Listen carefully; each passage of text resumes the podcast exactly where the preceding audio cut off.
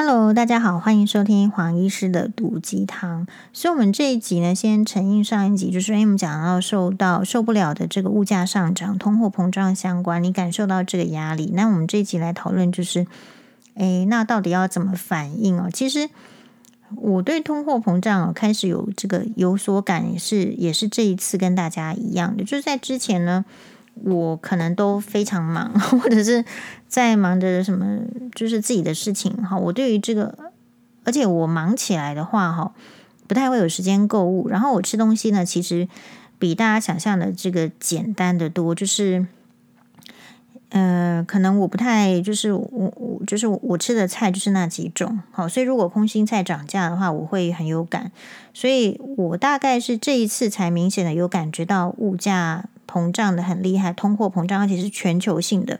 所以前一篇有人抱怨说是台湾这样这样，我想不是，只是你还没有知道说其他国家的状态，然后或者是说其他的政府是不是难道就更有为？我觉得也不见得，就是这个是一件很难得的事情。如果呃华尔街他们大概或者是什么一个指标性，所以我跟高雄大橘为重女女士哈，就是说。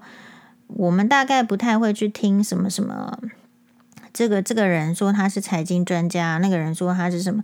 我觉得那个可能是得到一个通识，普通的通识，但是可能真正比如说讲一句话，然后全球的这个经济啊、股价就就那个还是要就是你知道，就是只有美国那 就是那个人嘛，对吧？那所以其他，所以也就是说，大部分人对于这种经济的局势啦，对于国运啦、算命，我觉得大家都听听就可以了。好，那如果说有感受到，是因为嗯，主要是如果我像我们是有买精品的人状态的话，就会很明显的感受到。那是为什么？因为我们已经很长一段时间，就跟你吃食物是一样。你吃鸡蛋，你吃很久是五块钱，以前是一颗茶叶蛋五块钱嘛，那现在是一颗茶叶蛋十块钱，然后，嗯，大概你就会有这样的印象，好，然后所以以前的话，一个便当多少钱？可能我们那个年代一个便当是五十块、六十块，但是现在一个便当就要到一百块，所以人活着越久，一定会遇到物价上涨的更多。好，比如说我们现在的这种这个呃物价上涨的情形，就是比如说我自己啦，好，可能是嗯、大五的时候托同学去，他们刚好去巴黎旅游，我就托他买一个那个这个人生第一咖这个 LV 的包包，是 LV Speedy 二十五，它是很经典的款式，它没有背带。然后当年买的话呢，其实也早就忘记说那时候的这个法法郎的这个。对台湾的币值怎么样？但是就是换算起来就是一万五千块台币。那但是呢，如果我再去现在这个时代，过了大概十几年，快二十年这样来看的话，你去这个 LV 的官网去看这样的一个同样的 Speedy 二十五的包包，它已经要卖到台湾台币的六万块钱。好，那这个是经过二十年这个 LV 包包的这个涨价。然后再跟大家报告的是，我大概在住院医师哈，我大住院医师时代开始之后，我不是就自己赚钱吗？其实我实习医师时代开始就自己赚钱，自己生活。一个月呢，实习医师是赚两万四千五，好，印象很深刻，两万四千五。可是呢，呃，实习医师很累，一个月要值十班，好，然后很累，平常就很累，然后值班呢又没睡觉，然后又更累，所以实习医师呢，他不。不太容易花钱，因为这个时段就是你的医院的这个 loading 学习呀、看病人非常非常的重要。然后你这一段的学习成绩呢，会影响到你将来可以申请到哪一个科。你想要去哪一个科，你要有好的就是学校的成绩，还有就是这个实习的成绩很重要。还有实习医师开始已经要负法律责任。所以你你又是菜鸟，你又要负法律责任，所以你的这个压力也会比较大。所以你在学习上是很很认真的，是不太有时间花钱。然后实习医师哈，在我们那个年代，嗯，就是最大的乐趣就是早餐呢吃免钱的，就是他那个年代呢是允许，比较后来就不允许。那个年代是允许，比如说厂商，他可能是某个药厂，然后他呢就来办一个早餐的。seminar，就是办一个早餐的说明会。那一边你吃，他会请你吃早餐，可能是一个三明治或者是一个汉堡。通常那个早餐呢、啊，都比我自己买的高级许多，或者是好很多，或者是饭团都有哦。里面这个你那个饭团吃的话，中午就吃不太下。然后还附一杯饮料，哈。然后最好那个时候最棒的这个厂商请的最好的这个早餐呢，就是摩斯汉堡的早餐 哦。那这个就是请的非常高级。所以当实习医师的好处就是。会呃，你自己科的这个 meeting 一定要去，然后有时候呢还会这个呼朋引伴，说那那那个中午那个哪个地方有这个要开会，就是叫你去学习，但是学习呢有付便当，然后你就很开心的去吃免钱的便当，好，所以大概会省省个这个早餐费，实习医师反而可以省早餐费，在那个年代，现在是医院很多医院都。哎，明文规定是不不允许厂商再这样这样子请，因为怕就是有一些呃利益相关。好，在我们那个年代呢，在我们那个职级这么低的时候，根本没有什么利益相关嘛，就是大家也不见得瞧得起实习医师，只是说多准备一份餐给实习医师这样子而已。好，那有时候呢，那个嗯、就我们那个时候的乐趣啊，就是如果厂商可以送一个 放。我们不是穿白袍嘛？白袍上面不是有口袋嘛？可是如果你直接把这个原子笔啊什么插在这个口袋里面的话，这个笔会漏水。漏水的话呢，这个白袍就脏了，就丑了，就不好看了，还有很难洗。所以有一个就是专门放很多笔，一次可以放好多笔的那个笔袋。好，然后这个这个笔袋呢，在这个实习生里面，我们那个年代算是圣，就是珍品。我就说啊，那他有他有拿到笔袋哦，这个笔袋很好。这样，我们大家就是过这样的生活，非常的简朴，然后没有时间花钱。好，就是因为你除了上班时间之外，你下班，因为马上要准备医师国考。嗯、呃，医师国考就是你一定要过这个国家专科专科医师考试，然后你才会拿到医师的证书。你拿到医师证书，你毕业之后才会有地方可以去上班。好像很重要，所以呢，其实，呃，你下了班，你最重要的事情就是要读书。好，在这样的情形之下呢，其实不太容易花钱。然后我印象很深刻，我也在节目哇哇哇里面分享给大家过，就是我为什么一直记得这个两万四千五呢？两万四千五一个月赚两万四千五，这个应该是没有扣税价，但是应该也缴不了什么税。呃，那一年呢，我记得我去买了一个就是 Chanel 的帆布的，就至今我非常喜欢的。我是买粉红色，那个年代有粉红色跟黑色，然后呢，我就买了我我喜欢的这个粉红色。好，那个那个包的价钱，一个帆布的 Chanel 包，就是它的本体，它其实就是一个托特包，是一个方形的托特包。然后呢，它是帆布做的，好，可是上面可能会有一些西西马库啊，好。哎，然后手把的地方是也是漂亮的这个粉红色的皮革，那个包当时要价也是两万四千五。那可是现在的这个 Chanel 的包呢，几乎就是我们也买不起、碰不起的，因为就是动辄只要是皮的，大概都是十几万了，超过十五万，然后甚至呢到二二呃来到二十万，或者是甚至是二十出头。LV 的包包也是一样哦，就是从以前就是哦，我还有一个非常。大的奇怪，为什么不知道为什么买这么大？可是就是因为那时候设定是要值班用，我希望可以把值班要用的所有东西啊，包括毛巾都塞进去。所以我一个大的 Never Full，Never Full 就是这个就是很基基础版的这个托特包。你看我都是买托特包，在那个年代，因为我在里面呢要放很多东西，要放水壶、水壶、雨伞。好，然后呢，还有一些就是我看眼科的这个基础的那个 lens 是基础的配备，我都要放在那个包包里。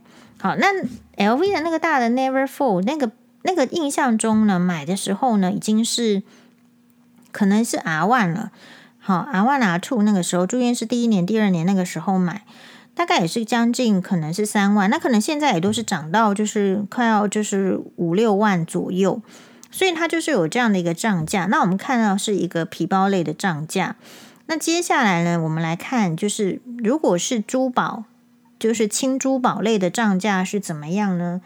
轻珠宝类的账价就是，比如说，其实我一开始的这个入门的这个珠宝是，我说过，我考上北一女的时候，那个黄妈妈送我一个卡地亚的这个这个戒指，就是三个金，就是玫瑰金、黄 K 金跟白 K 金三金，但是我没有选，我没有选经典款的 Trinity，我是选另外一款，但是那一款现在就已经没有。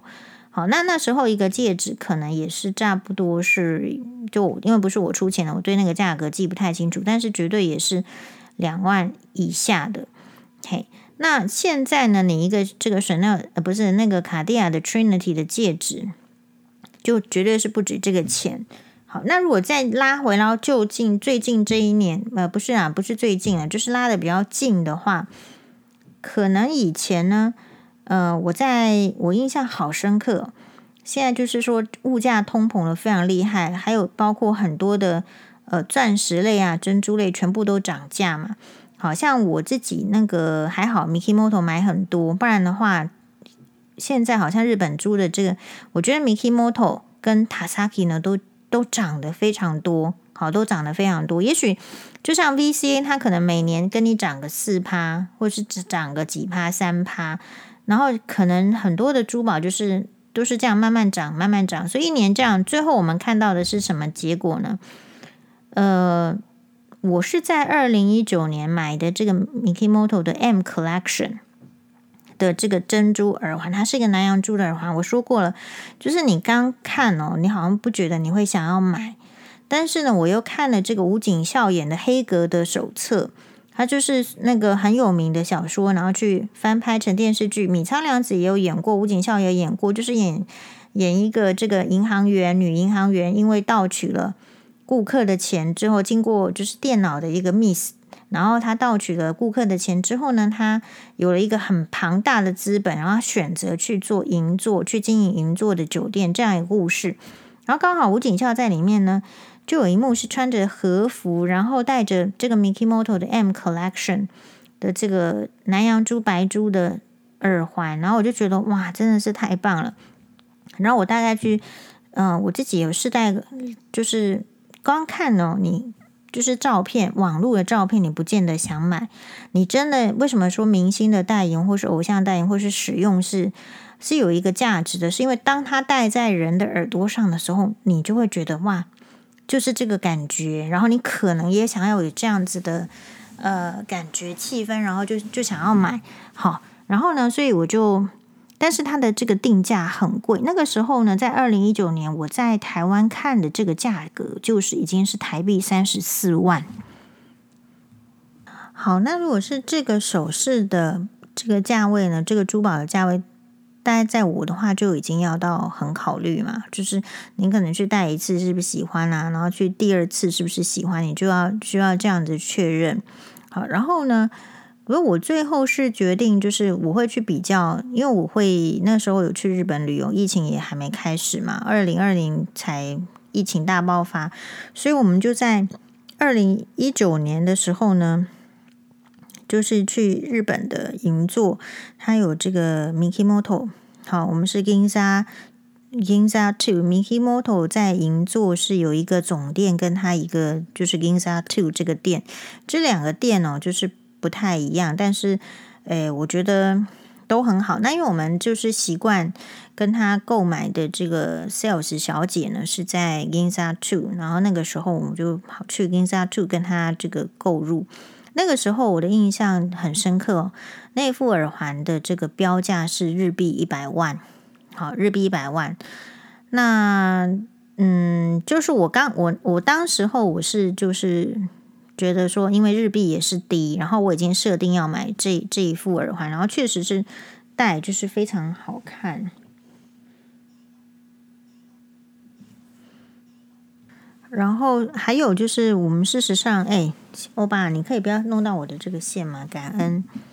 好，然后还有就是，我们在那个 Mikimoto Ginza Two，因为比较常年，就是如果买的话，就是会找同样一个 sales，然后刚好呢，他那一期那一次呢是给我这个打九折，所以我变成我买这一副这个耳环呢是既打九折，然后但是之前没有没有，我们是结账的时候才知道他要给我九折，并不是说他因为要给我九折，所以我去买。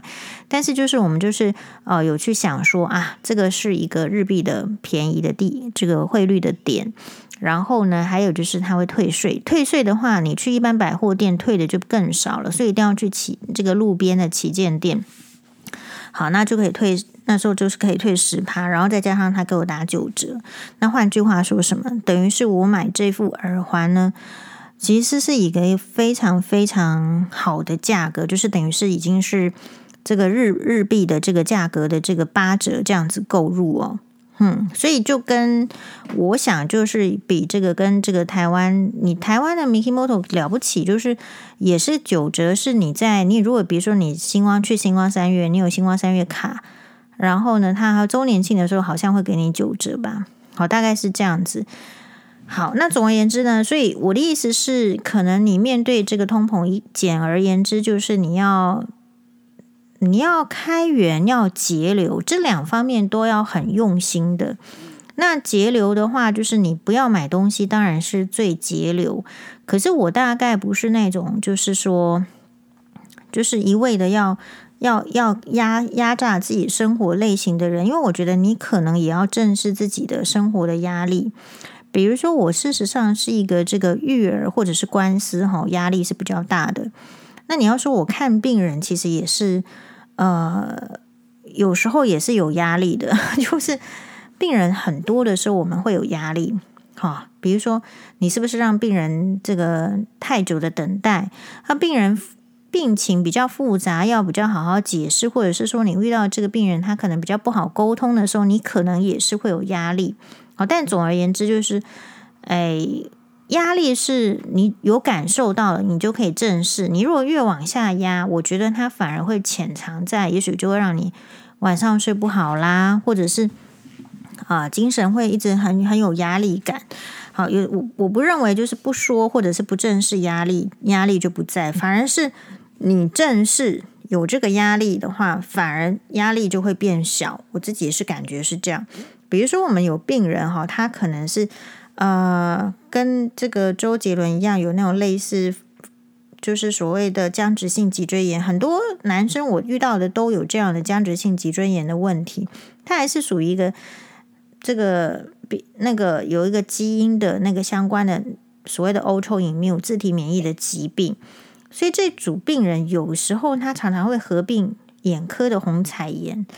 那一红彩炎起来，就是眼睛会红、会痛，然后视力会下降，然后就要开始治疗，就要就要类固醇。然后他其实也常常问他为什么会引起来，他自己也知道，他如果太累或者是有压力的时候，他这个疾病就就就诱发了。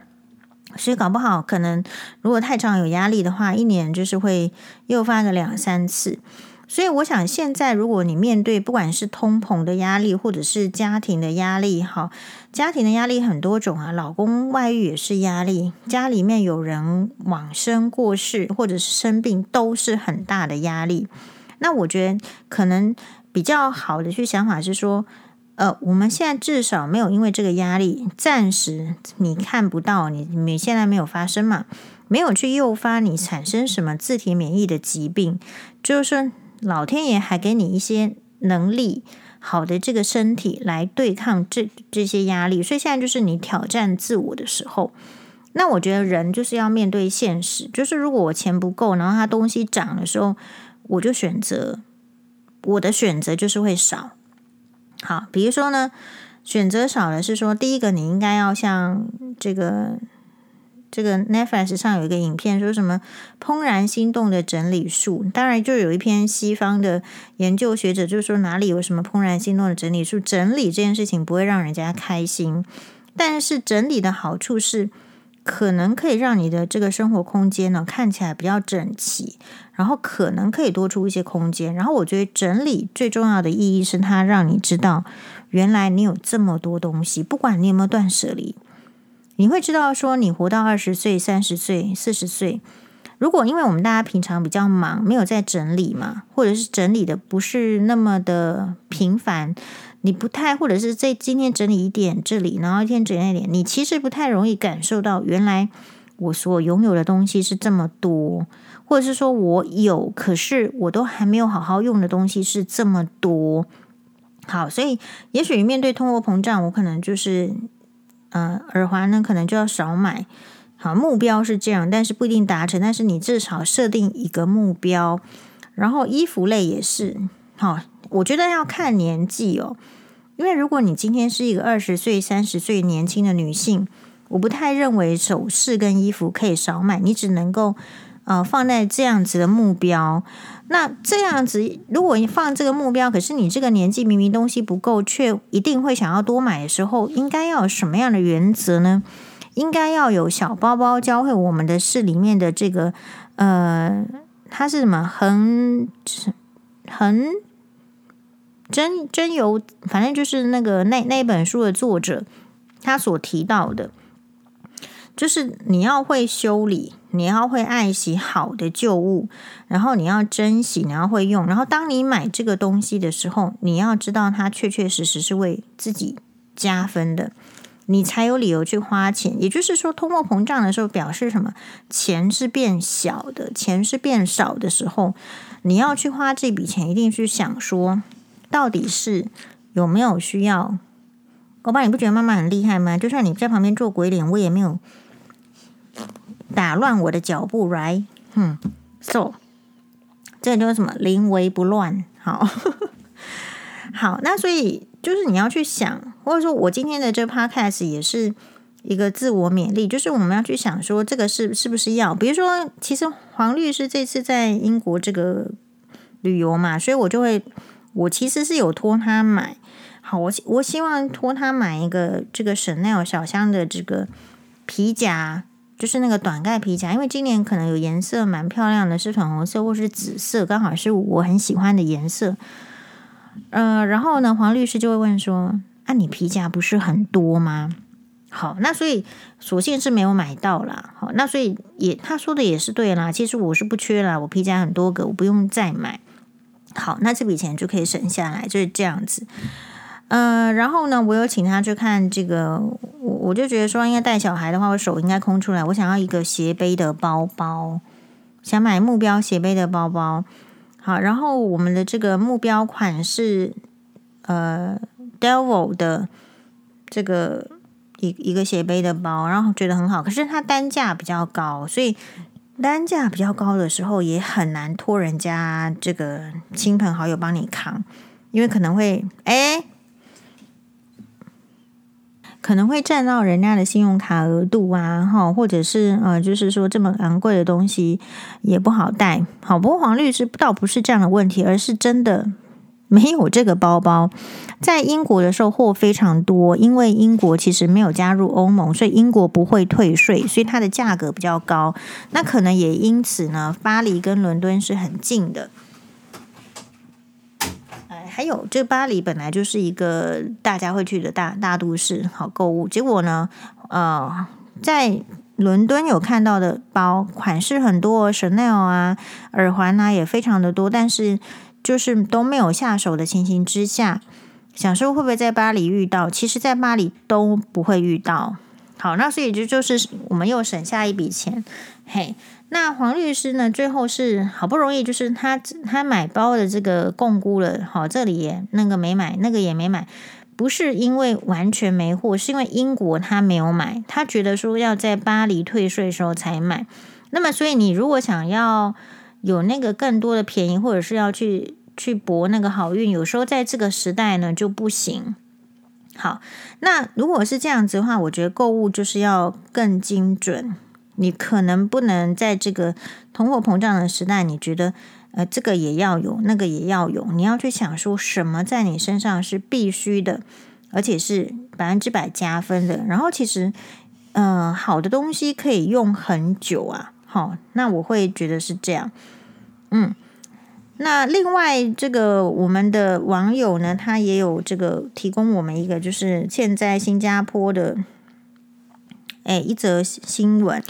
那个新闻呢，它是就是说有一个新加坡的这个女生哦，在她的社群媒体上 PO 了一个呃，好像是她爸爸还是什么送她的这个生日礼物，还是自己去买的生日礼物，然后大概是折合台币，可能是一万五千块台币左右，然后是一个呃新加坡当地的牌子，这个牌子呢是呃 C 开头啦，这个那个。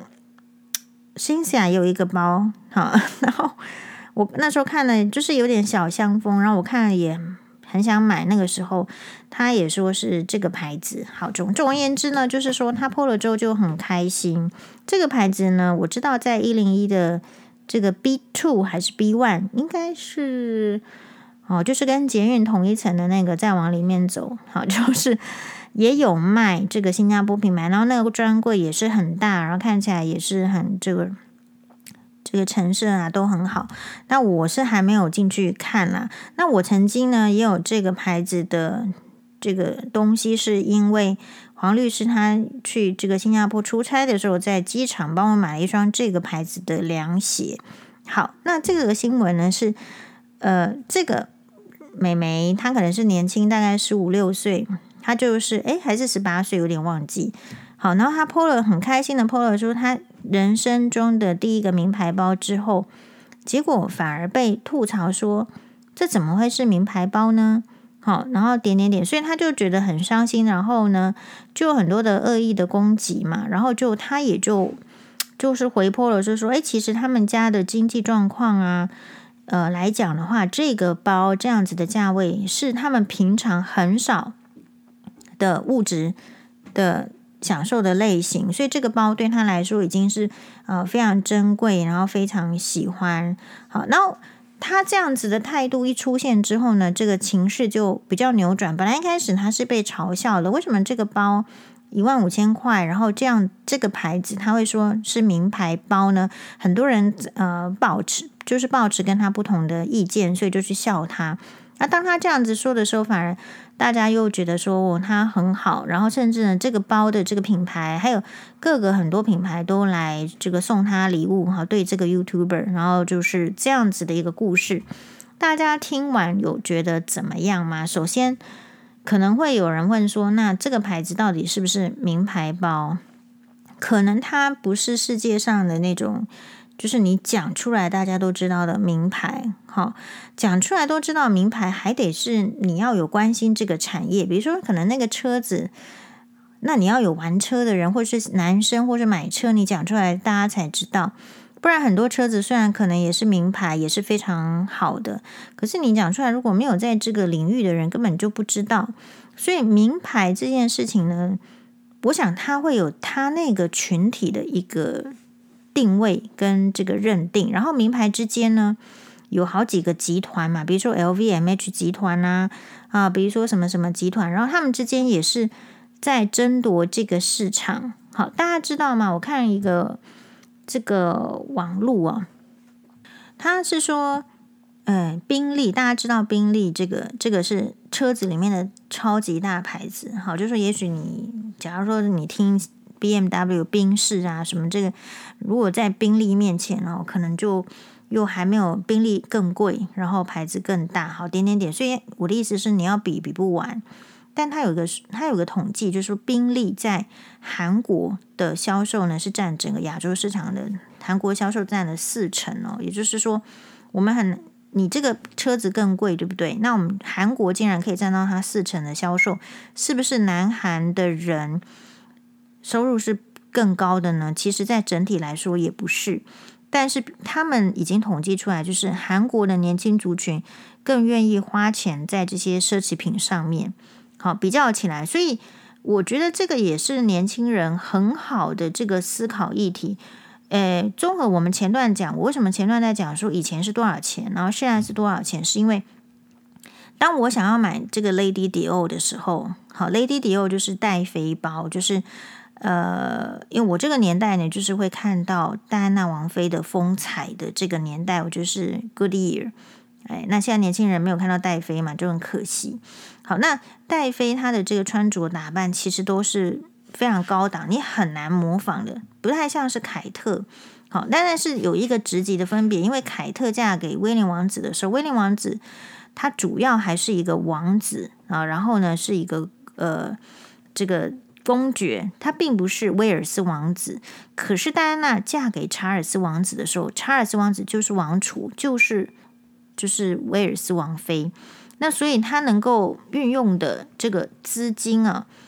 就是运，就是能够购物啦，或是生活的水准标准，就是会不一样。所以你有多少钱，你有怎么样的身份相应，就会过不同的生活水平。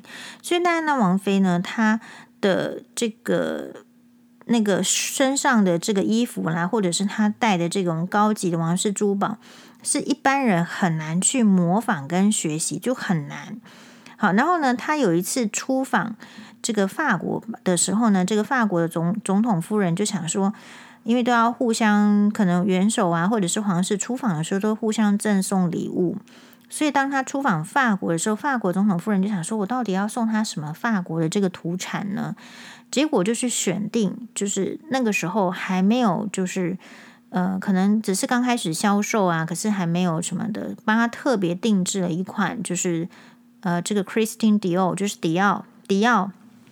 出了这个包，然后他带拿了之后呢，大家就称它是这个戴妃包，就把它叫做是 Lady Dior。好，当我想买戴妃包的时候，它是十十二万、十五万台币的事情。可是现在，如果你想要买戴妃包，根据它的这个款式，我说的还是最基本的款式哦，并不是说什么上面有刺绣还很复杂。现在呢，可能已经要十八到二十五、二十五万。好，这是戴妃包的款式。那所以呢，这个，诶，意思是说，我常常也会这个走在路上，好像，觉得说这个，呃，这个年轻的人为什么身上全部都是名牌，负担得起嘛？但是很有可能是负担得起的。为什么？他可能家里就是很有钱的，或者是他从事的产业是很有钱，可是你看不出来。比如说，他可能是一个 YouTuber。或者是他可能是点点点点点，你你你你你不知道的。好，那可是我们需要受到这些人的影响嘛？意思是说，我们在看这个时候，其实是可以看到这个社会是很两极的，是 M 化的社会。就 M 化的社会，我觉我在之前更多集就已经提出了 M 化的社会，如果你是阶级跟阶级这种无形的阶级，因为南韩为什么会这样子，奢侈品的消费是非常的多。听说是分析的结果是，诶，因为跟他们的这个南韩哦，比我们更重视那个阶级，好，更重视说这个你外表啊什么什么带来的那种阶级感，所以他的这种名牌的销售会比较多。那台湾的话，反而是阶级是隐匿的，就是他如果是比较有钱的，或者是怎样，他其实很怕人家知道的，或者是他反而不敢让人家，就是说。呃，知道他们 是这样有钱的，是不不外显的，所以台湾的可能这个奢侈品的这个消费哦，就你还得是要那个族群你才看得到，如果你不是那个族群，你大概就看不到，大概是这样。那马路上的这些人其实是很，就是就是一般他的这个个人的这个穿着喜好，好，所以嗯。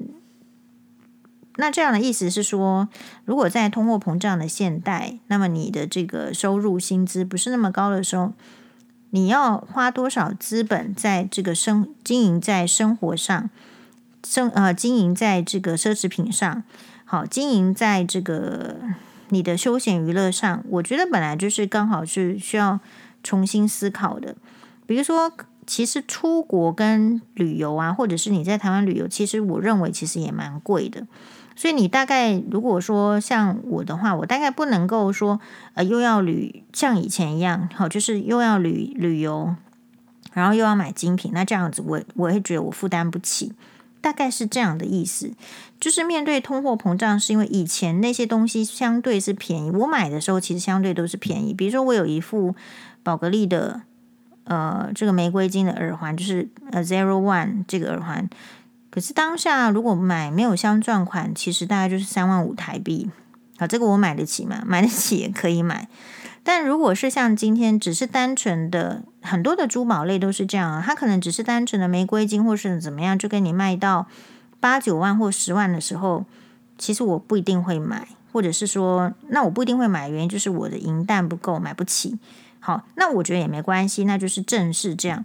但另外一方面来讲，你其实哈，女女生在成长的过程中，不同的年纪，你本来就是会经历欲望多到欲就欲望慢慢减少。因为欲望为什么慢慢减少呢？是因为人生可能其他的课题，或者是人生的重点不一样，或者是真的是金钱的分配比例你有所改变。那我觉得这些呢，就是很正常的事情。如果遇到通货膨胀，你可能要去思考的是这个价钱。如果你觉得是 CP 值不够，或者是你觉得你不应该花这个钱，其实也很好啊，你就不要花。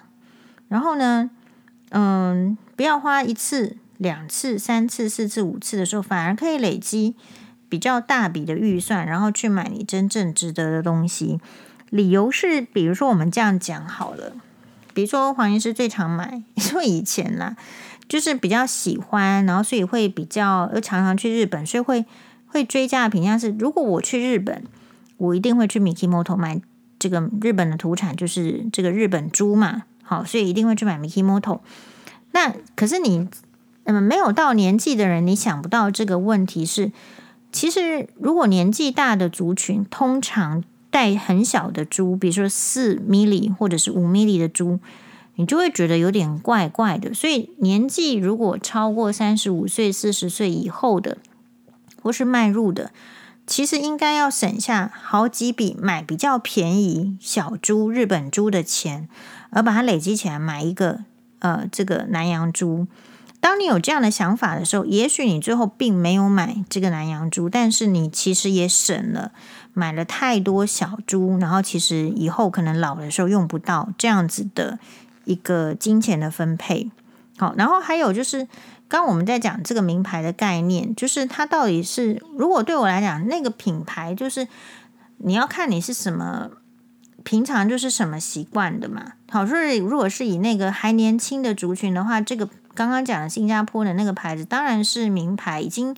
要价一万五，他要怎么赚一万五呢？所以这已经是等于是，呃，就是那个年龄层、那个族群的一个名牌，就像 Nike 也是一样，Nike 对很多人是名牌嘛。可是有时候你会去想，是为什么一双到底 Nike 球鞋一双是多少钱？我是不知道。好，因为我从来不买球鞋，我没有，我运动从来就是顶多就是穿休休闲鞋，球鞋对我来说很重哦。我跑步已经这么慢了，我没办法再穿一双很重的球鞋，我跑得更慢。好，欧巴笑出来。对，所以我从来不会去买 球鞋，我一定是买更轻便的鞋。然后我也不真的想要去去运动啊，去爬山。所以 Nike 对我来讲，就是它就是一个品牌，但是不是呃超级大牌子呢？我也不觉得一定是。好，那但是呢，它可能对很多男生，它就是一个超级梦幻的品牌，因为可能会有。限定版的那对，那这就是我不知道，所以我的意思是，人不知道的事情有很多，那你不需要因为别人不知道的事情来影响你自己的人生。好，重点是我们怎么去想说，哦，我这我这个人生到底要怎么样去过？因为说实在，我们的人生对别人根本不重要，他重要的应该是他的人生，只是说。一般的人，他并没有那个能力去好好经营自己的人生嘛。他的人生要不随波逐流，要不然就是被他爸爸妈妈管，要不然就是被他老公老婆管。就很少人真实的也有那个能力去想说，我想要过怎么样的生活，所以才会去管别人怎么过。好，你有你有听到这个黄医师去讲说，那个人不应该背这个包包，那个人怎么这么丑？他是不是可以变得更美，还是怎么样？他年纪怎么这么这样子吗？就不会，呃，因为我自顾不暇，我自己的人生都很要要要经营了嘛。好，我们那天在这个报纸就是看了一个新闻，就是很火大，很火大是说他就是那我觉得有好几则新闻都是这样。如果我们常常不不火大的话，他还会以为我们很欣然看到这样的新闻。那个新闻就是说啊，那个莫文蔚哦，五十岁了，然后眼睛周围有皱纹，然后有黑眼圈。说实在，都很想把这样写这种文章的人拖出来看一下，叫然后呢，把他的这个脖子扭住，然后叫强迫他看镜子，说你自己看你自己觉得怎么样？所以就是说都不看自己的人，不正视好好的面对自己人生的人，才会去对别人的人生吹毛求疵嘛，去挑剔嘛。然后还有另外就是回到我们之前看这个《璀璨帝国》的时候，就我就很明显的感受到，比如说我看他每一个人都可以这样子啊，你看我是瘦的，你看我是胖的，你看别人也是这样，可是有一些话。你如果在西方世界，你评价别人的外表就是非常的不礼貌。可是我们在东方世界，我们似乎常常好，或者是说连媒体都公然的去嘲笑，就是一个女艺人的外貌。那这是这是为什么？他们为什么不去嘲笑彭恰恰的外貌？好，听说最近张飞也要复出了，为什么没有去嘲笑张飞的皱纹？好，这个就是我觉得我们的这个社会对待女性是很苛的。好，那对待女性很苛的时候，就是你跟我一样，假如说是女性，你觉得女性被这样对待苛刻的时候，女生就会不开心啊。不开心的话，到底怎么样，这个社会会觉得很好呢？然后还有另外，我看到这个新闻很气的理由，是因为我们明知道我们是少子化，少子化好生产全。就是我们的婴儿出生率好像是这个全球倒数第一还倒数第二嘛，也就是说年轻人不再生小孩，会生的比较少的时候，这代表是老年将来是会占人口比例越来越高的。在一份统计资料里面，二零二五年超过六十岁以上的台湾人将占台湾的四分之一强，也就是四分之一以上的人口都是超超过六十岁的。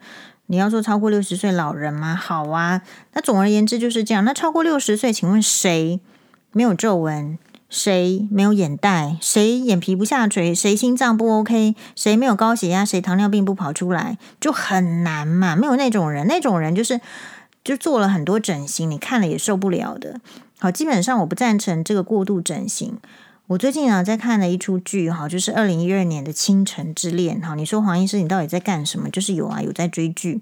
然后里面呢，他呢是就是男女主角，不见得是最喜欢的。就是也许你在这个市市面上不是呃，就所谓的这个 super brand，就是我们在讲那个品牌的概念一样，明星之间也有这个阶级啊品牌的概念。可能男女主角都不是你市面上认为是第一流的顶流的巨星，可是其实。演技很好，是演这个康熙的故事嘛？然后，但是就是啊，反正就是你看，有时候边看边吐槽，但是演技很好，我们就继续看下去。他的特特点是他请潘迎紫来演这个那个，就是哦，孝庄皇太后，好，就是康熙的祖母。然后呢，在里面，天哪！潘迎紫看起来比演康熙的那个男演员皱纹还少，皮肤还亮，然后还更没眼袋。但这是什么？这后面就是我认为就是医美的痕迹嘛。那当然，潘迎紫她本身就是很会演戏、很有演技的，嗯，这个是无话可讲，对不对？但是当他的脸变成是一个医美痕迹的时候，我觉得就是一定是有肉毒啦，或者是一定填充了什么的时候，其实他的脸是比较僵的。比较僵的时候呢，他没有办法去反映出那个在演戏里面需要的那种表情，所以你说皱纹有没有用呢？当然，你看到潘英子，你会，他如果今天不是在演这出戏的话，你会觉得说，哇，这个女神依然是女神，好，女神没有被岁月打败。可是，如果当她不在那个女神的 title，而是挪到戏剧中要演一个孝庄皇太后的时候，你会觉得她没有什么表情啊。这个就是有一好没一好，所以你要怎么样去去看待这个年龄的老化？我觉得这来自于尊重，就是没有理由，就是你看到年纪比较大的人，然后你觉得他。呃，这个是没有腰啦，或者是呃胸部下垂啦，或者是皮肤下垂，或者是两边垂，你要去说你怎么这么丑，不没有没有理由嘛？理由是因为他这样叫做很正常，是说人家丑的人这样叫不正常，就是你哪一根筋坏掉，你是不能知道这个四一年是有四季春夏秋冬，还是说人是有这个呃 baby 啊青年壮年然后老年，你是你是哪根筋坏掉，你不知道吗？是吧？所以有时候呢。呃，当别人就说你如果可以看到这个社会无形的，而且没有道理的枷锁的时候，你其实应该要冲破。所以。通货膨胀是什么意思？我我呃，去年我的闺蜜就已经跟我在讨论这个通货膨胀的事情。我闺蜜很认真的赚钱嘛，然后她也有买房，然后所以也要缴房贷，呃，然后他也要上班，但他是没有养小孩。你看他没有养小孩，他都要很注意，但是只要有养房，他就要很重视这个通货膨胀。他说啊，怎么办？怎么办之类的。我就说，那所以啊，你现在染发，你不应该去。去理发院染啊，你应该自己染啊。如果你觉得染发是必要的，但另外一方面来讲，如果你很就是说随着时代的走向啦，就是说老了就老了，你也不需要做这个做那个时候，相对之下可以省很多钱。哎，但是就是说人就是会有那个比较心，还有那个现在那个呃风气流行的是什么？有时候你会想要追上。哦，那像因为我我比较不是属于那一类的人，好，比如说，呃，我大概是你可以说我是比较有能力，或是比较没能力的，大概就是我觉得如果没能力追上别人，我就不追嘛，那我这样压力就会减少。好，比如说你说我像现在哈，我我打我只要打开 FB，我所有的朋友通通出出国去玩，好，不是这个日本，然后就是。呃，那个那个欧洲啦，哈，就全部都是，因为我所处在的同温层就是这样。好，我但我没有跟他们一样，我有觉得怎么怎么样吗？其实我也不会怎么样。就是如你要面对一个呃更有压力或是更通膨的世界，你可能会需要一点点类似像黄医师这样子，你。你很正视自己的喜好嘛？我的喜好为什么要跟别人一样呢？我就喜欢看珠穆摔角啊，我我就喜欢听邓丽君的歌啊。好，然后这这一些都追都不要不太需要什么钱。好，或者是说我我为什么一定要跟其他人的喜好一样看什么呃网路啦？一定要看到什么片？我通常不这样子。嘿，就是我觉得人在处于压力之中的话。唯一可以的解决之道是，你还有保有你的兴趣，你还是可以发展你的兴趣。只要你这个兴趣不是太昂贵，哇，我们又没有要去银座酒家，好，我们又不是说呃嗜好是在什么对哦。但我有一个昂嗜好稍微昂贵一点点，就是我我有个嗜好是买买耳环，这个嗜好稍微昂贵一点点，那没关系，就是。让他呢，我也要去想，我是不是可以省几次，然后买更贵的，大概更有价值的，大概是这样。好，比如说最近这个黄黄律师在这个欧洲旅游嘛，然后他就有看到这个 Chanel Vintage 耳环，Vintage 就是说，诶，古老的啊，就是可能几几零年代人家用过，但是保养很好，拿出来卖，诶，你发现哦，卖的还比 现在的更贵。也就是说，他以以前的东西，如果你喜欢，你还是有这个价值。所以这边你为什么对通货膨胀有感？是因为你的生活价值由别人决定了，提高了。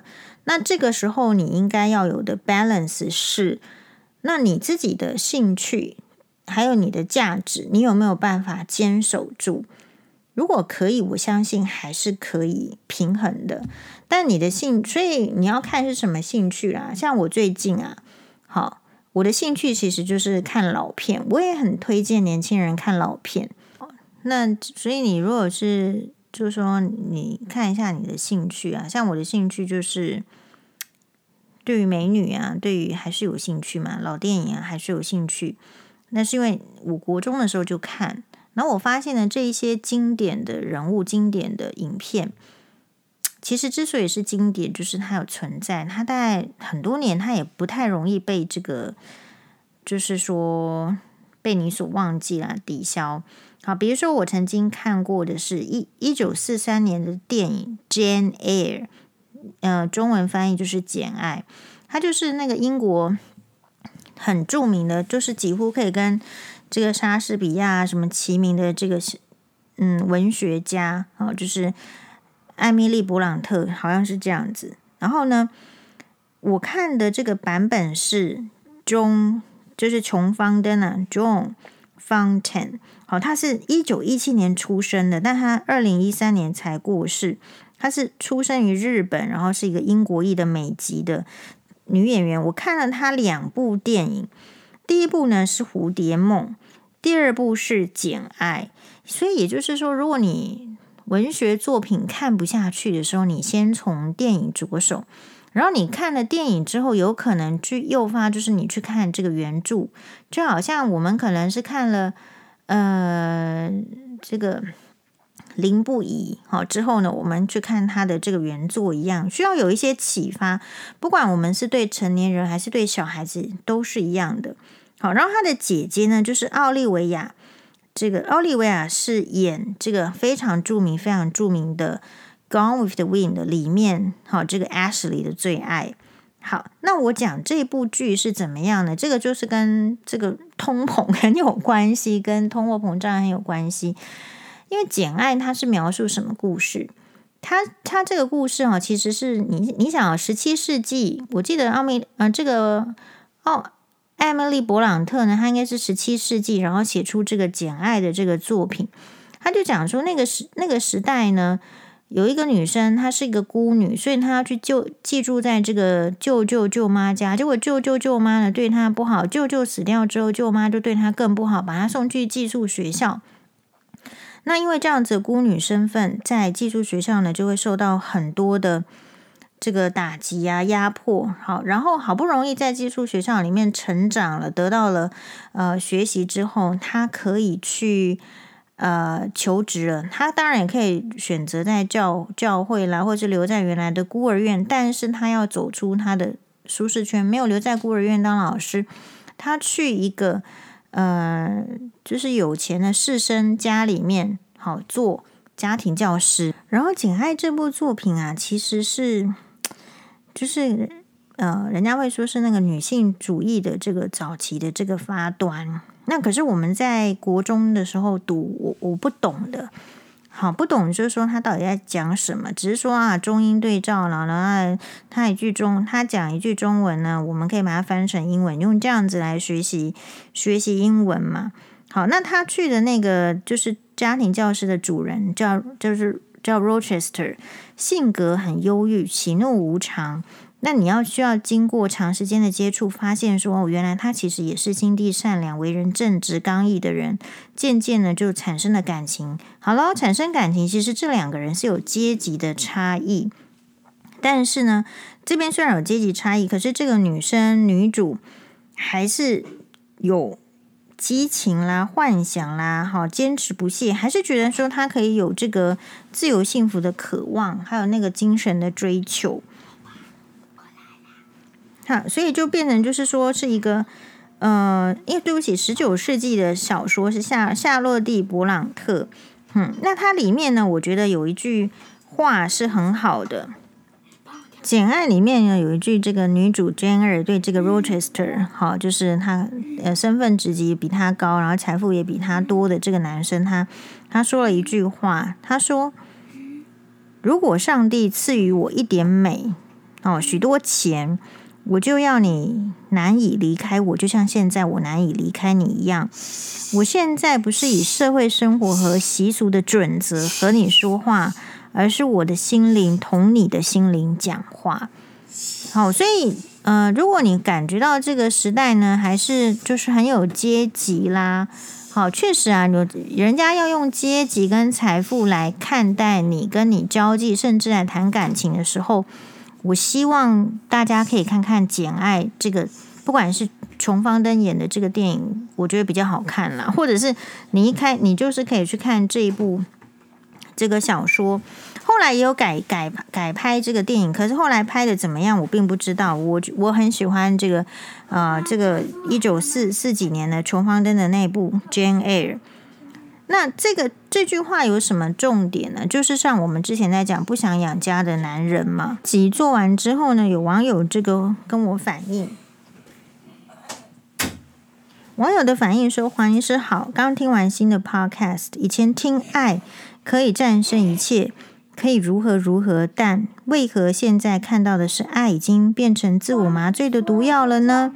爱。”本身就应该带来开心，但是最后却变成自虐、悲哀。我说这个其实可以从《简爱》这个这我刚刚所念的这句话呢来说。然后呢，网友说。我很肯定爱的本质，爱的行为也是很伟大的，但是也要相对双向或者是互相。一味的单向，因为爱就是承就是受虐嘛，任谁长期下来也没有办法承受，最后既伤身又伤财，也让爱自己的亲人伤心难过。好，一向我本质的信念，他人不爱我，我绝对不爱他，人生苦短。好，感谢这个网友跟我们的分享。因为我发现这个社会哦，因为有一群男生，他其实不太喜欢付出，或者是他没有能力付出，所以他有一群人就开始，就是你会听到有一种就是洗脑的言论，比如说女人当自强，或者是说呃什么，每次黄医师 po 这个东西的时候，就说啊黄医师很好啦，呃自己赚钱啊，自己买这样。那我的疑 疑问就是这样，就是在相对应的关系当中。我们从来没有洗脑说男生想要的要自己做嘛？有吗？Do you？你有吗？男生，你如果要吃饭，你要自己去煮饭；男生，你如果要穿衣服，你要去洗衣服；男生，你如果怎样怎样，要怎样怎样。可是我们的社会竟然开始，我注意到，还是它本来就存在，只是我现在开始开始给他讲出来而已。就说，我我们这个是更更以前，我觉得是更变本加厉。就是我们跟女生讲说，如果你想要什么，你要靠自己，你根本不问这个女生旁边是否有人，是不是有男朋友，是不是有老公，或者说是不是有这个家庭，你就更希望他所谓的你说时代已经变了，要这个独立自主。我说时代再怎么变，你们都没有变得比简爱还厉害呀。那你来跟我讲时代变了是要怎么样？什么意思？时代以前也没有说不能用。简爱这部小说在当时是一个非常前卫的小说，因为它挑战阶级，挑战宗教。好，那但它是一个女性主义的启蒙，这但我们就不不管。那重点是简爱都可以想是说，如果。我今天是上帝赋予我更多的美貌，跟上帝赋予我更多的钱财的时候，我就会使你像我现在难以离开你的那样子难以离开我嘛。所以《简爱》我觉得很棒的是，他有感情的描述，但是他那个社会的现实、那个阶级、那个英国、那个当年，如果你看很多那个年代的这个英国的作品，就是包括《咆哮山庄》啊，好，或者是包括这个。不是咆哮山庄，傲慢与偏见，我很喜欢这个。他就是去描述说，如果你的阶级不够的时候，然后就要开始考虑嫁妆，然后考开始考虑什么什么的时候，那代表的是什么？其实不过是社会的跟老天爷的一点点的不公平。那如果你有这一些的话，其实整体就会反过来。那所以呢，大家可以去思考看看，所以不应当是说要继续的压迫女生嘛，因为十七世纪、十九世纪的女生都已经知道说，这样这样子的话，你活在二十一都快二十二世纪，女生不知道，那我觉得是退化，是退步。好，因此如果有人要给你洗脑，就是付出好才是最高的价值。好，我们今天吃苦瓜，就是就是说吃得苦中苦，方为人上人。其实没有啦，如果你可以吃苦的话，人家一定就是让你继续吃苦，不会给你吃甜嘛。所以还是归结到黄医师所说的人生呢，就是哎，我把你那个是不是离远一点？人生是要平衡的。好，你可以有一些现代，但是呢，这个你你可以看一些古代的。如果你发现你连古人都没有办法超越，那表示什么？我们也是很微小的，很渺小的。好，所以还是追求一下。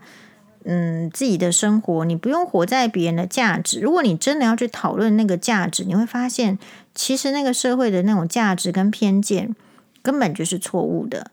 好，感谢大家的收听，马达呢。